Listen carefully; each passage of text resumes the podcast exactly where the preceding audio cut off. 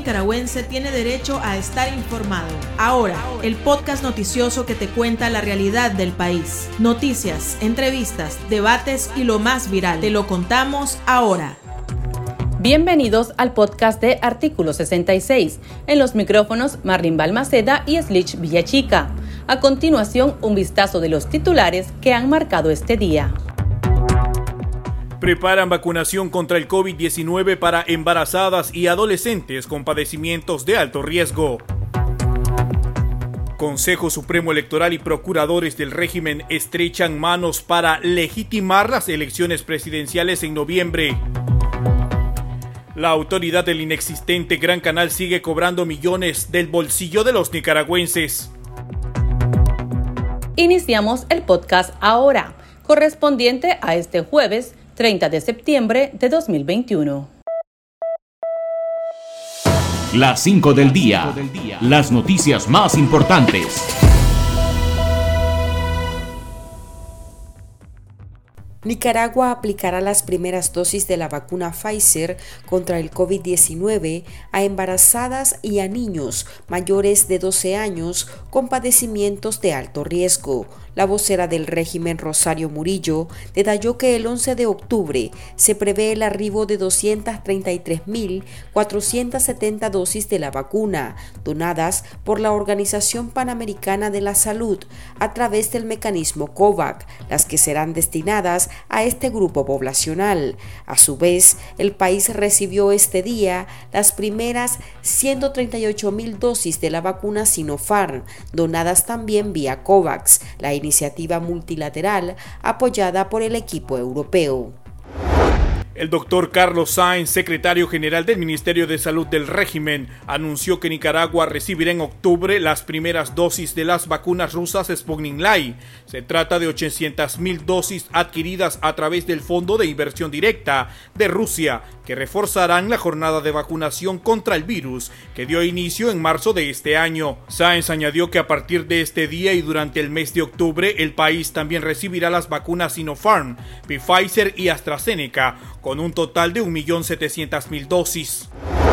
El ambientalista Amaru Ruiz denunció la persecución política en su contra por parte del régimen de Daniel Ortega y adelantó que elevará la queja ante la Comisión Interamericana de Derechos Humanos, CID, y el Consejo de Derechos Humanos de las Naciones Unidas.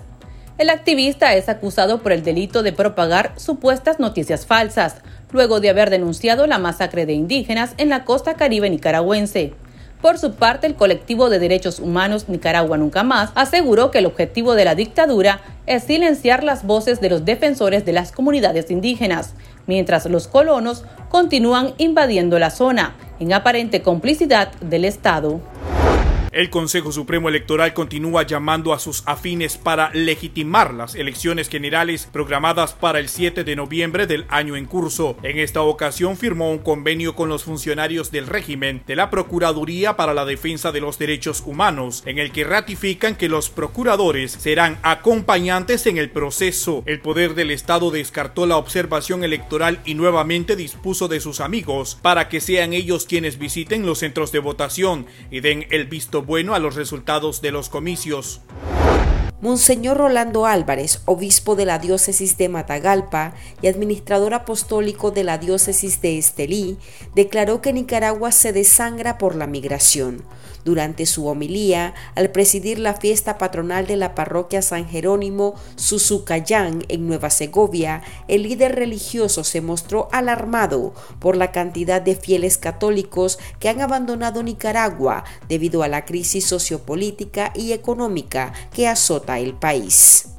Me decían los padres antes de la Eucaristía, nuestros grupos juveniles han desaparecido. Dice allá en la parroquia ya no hay pastoral juvenil.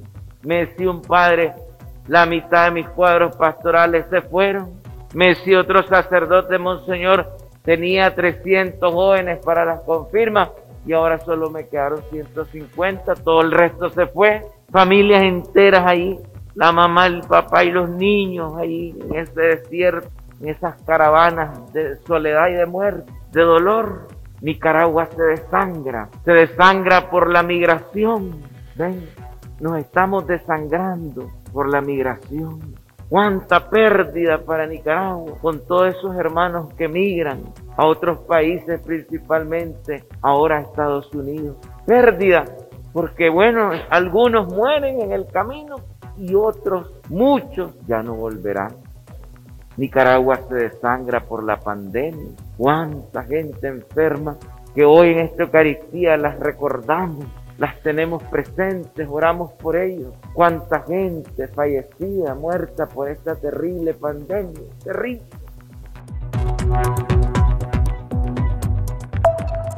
El pulso, le medimos el ritmo a la realidad.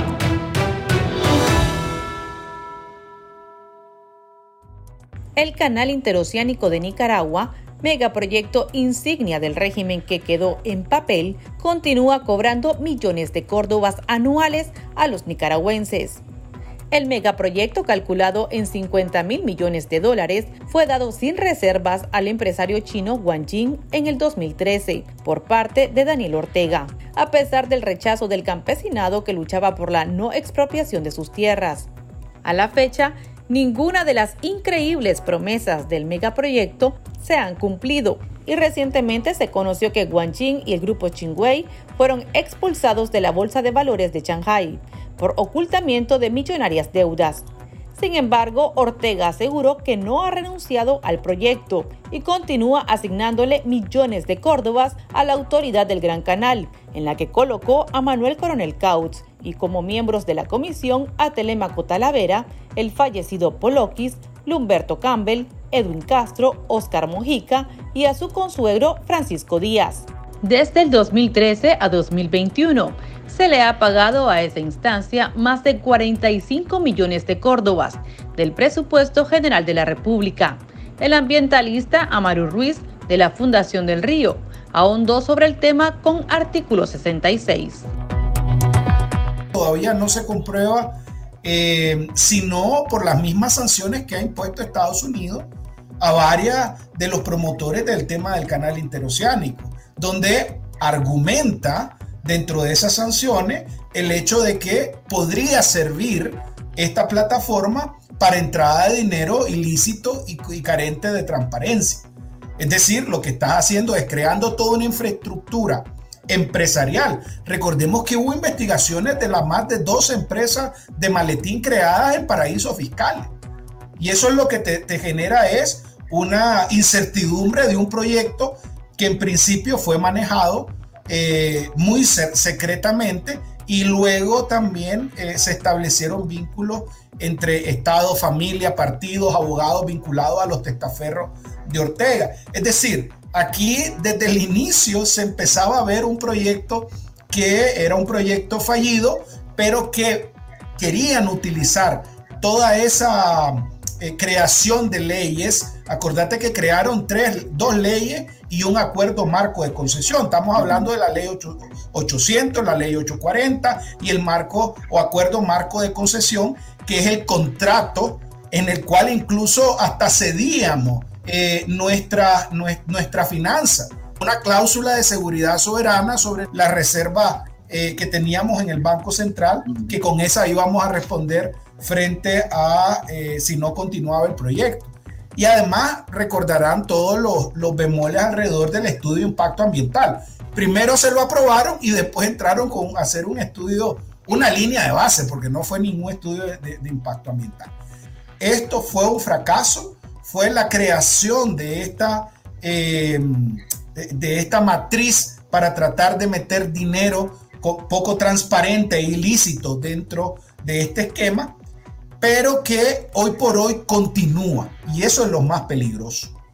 El, régimen y, y, Daniel Ortega lo mencionó en su discurso, en uno de sus discursos recientes este año, el tema del canal y la idea del canal que la tiene ahí, por eso hay eh, eh, todavía está, eh, no ha sido derogada la ley 840 y a pesar de que, de que uno de los artículos del acuerdo marco de concesión estableció que si llegaba a una fecha y esto no se había construido, entonces inmediatamente se debería derogar todas las consideraciones establecidas tanto en el acuerdo como en la ley. Sin embargo, no, al, cumplir estos años, nosotros también no nos posicionamos diciendo que se debería derogar la ley 840.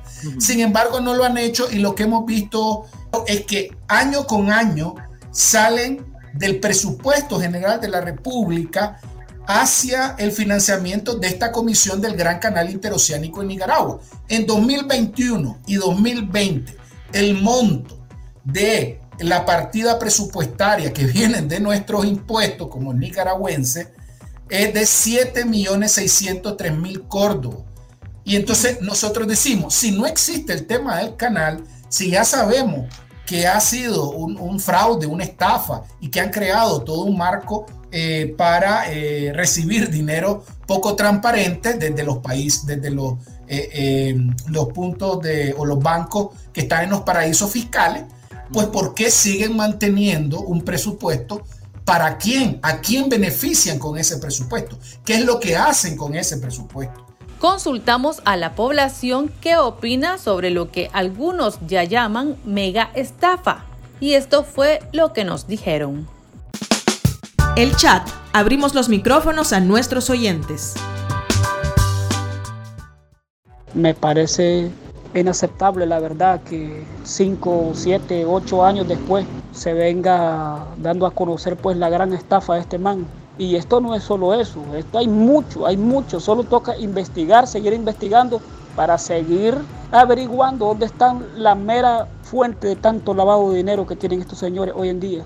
Y eso va a seguir saliendo a la luz. De uno en uno van a ir cayendo todos esos depredadores del, del impuesto del empobrecido pueblo nicaragüense.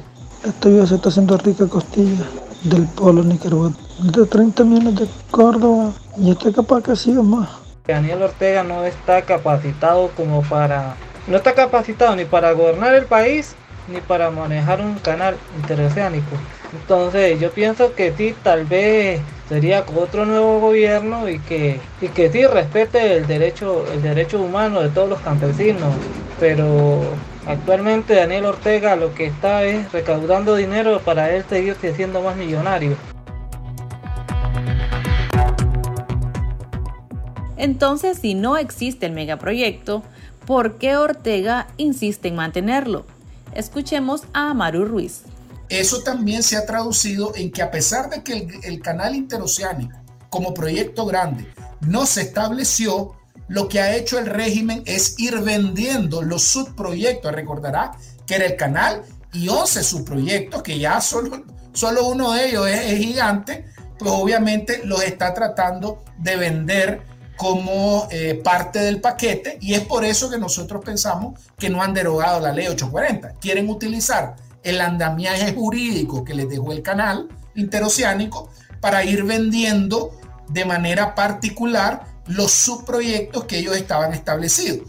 Y eh, evidentemente uno de ellos es el tema del puerto de aguas profundas, que a pesar de que no se ha hablado esto en los medios de comunicación, nosotros tenemos información de que avanza en la zona de Bluefield, incluso han hecho consultas e incluso por eso mismo es que no reconocieron todo el territorio de los criollos de Bluefields, de los afrodescendientes criollos de Bluefield, porque no querían entregar ese territorio y que después pedir todos los permisos eh, eh, eh, necesarios para la construcción del puerto de aguas profundas, que ya ha iniciado con algunos estudios y que lo está dirigiendo la empresa de, portuaria nacional, EPN.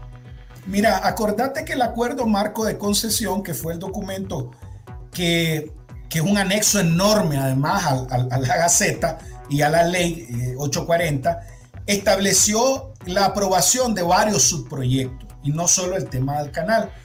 Entonces, incluso en la ley 840 se hablan de esos subproyectos. No son mencionados tácitamente, pero sí se hablan de los subproyectos. Hablan de el proyecto antigente al canal y los subproyectos. Entonces, evidentemente, ese andamiaje jurídico puede permitir que yo le venda a cualquier, al mejor postor o a mi socio, cualquiera de esos subproyectos y no tenga que pasar por algunos estudios y requerimientos que fueron señalados en su momento porque cambió todo el sistema de evaluación de impacto ambiental. Ellos dijeron, este hombre no va a cumplir. Tampoco es que yo creo que para los negocios y para enriquecerse de manera ilícita no son dundos. Es decir, ellos sabían que esto es más, más bien fue un show mediático, que menos mal que no se construyó porque hubo una oposición fuerte alrededor de toda esa línea, línea canalera. Entonces, ellos sabían que no iba a cumplir y al no cumplir, ellos tienen la potestad como Estado de poder ir desmenuzando los subproyectos para poder establecer otras concesiones con otros socios eh, y, con eh, y con otro financiamiento. Y sigue el interés real sobre los subproyectos. Pues, es decir, incluso se está hablando ahorita, el doctor Inser acaba de denunciar eh, todo el tema de la carretera que iba a conectar también, que era parte de los subproyectos que se evidenciaban para conectar la ruta del canal, que era el, proyecto antiguo que luego eh, eh, se renovó el proyecto de la, de la carretera costanera eh, en la zona del Pacífico. El doctor Inser acaba de denunciar que lo que están haciendo es volándose todo el bosque seco remanente que quedaba en esa zona. La comisión del Gran Canal y la autoridad del Gran Canal tiene un rango de ministerio. Es decir, eso significa que funciona como, como un ministerio estatal. Pues ese rango le permite obviamente tener una, una partida presupuestaria eh, en este caso es la autoridad del canal quien administra esa partida presupuestaria, lo que nosotros no conocemos. Y me imagino la Contraloría, que es la que debería de dar supervisión a esos temas, pues obviamente tampoco sabe. O, al menos no se hace el ciego, sordo y mudo. Porque evidentemente no sabemos hacia dónde van esos gastos. Es muy difícil saber cuando hay y tenés un un hermetismo alrededor de, los gastos. Pero además, efectivamente, ¿para qué está sirviendo esa comisión del Gran Canal? Porque si no hay proyecto, ya el acuerdo marco de concesión no hay. Es decir, ya se derogó por sí mismo porque no cumplió Wang Jin con los, tiempos. No hay en ejecución real, no hay ningún proceso. Entonces, ¿por qué mantener eso? Eso solo significa es mantener el favor que le tenía a, Manuel Coronel Caos, que es la autoridad del canal. Pero ¿para qué estamos gastando en eso como, como nicaragüenses? Aquí venimos toda una historia de resistencia campesina frente al modelo neoextractivista y explotador que impuso este régimen. Entonces, cada vez que, ellos se manifestaban, eh, aumentaba el riesgo para esas familias campesinas. Sin embargo, el campesinado está ahí, no lo olvida y lo tiene en la memoria y está con redes y está organizándose y, persiste en el exilio y tiene voces en el exilio. Y, es uno de los sectores más importantes, sobre todo porque tiene un detonante diferente a los otros sectores y es que tiene en sus manos la seguridad alimentaria del pueblo nicaragüense siguen en, en, constante comunicación, pero lamentablemente el hecho de que salga a protestar significa o la cárcel o el exilio o la muerte en Nicaragua. Muchas gracias. Las noticias más destacadas, el ritmo de la realidad nacional y debates para comprender el panorama social, ahora, el podcast informativo sobre Nicaragua.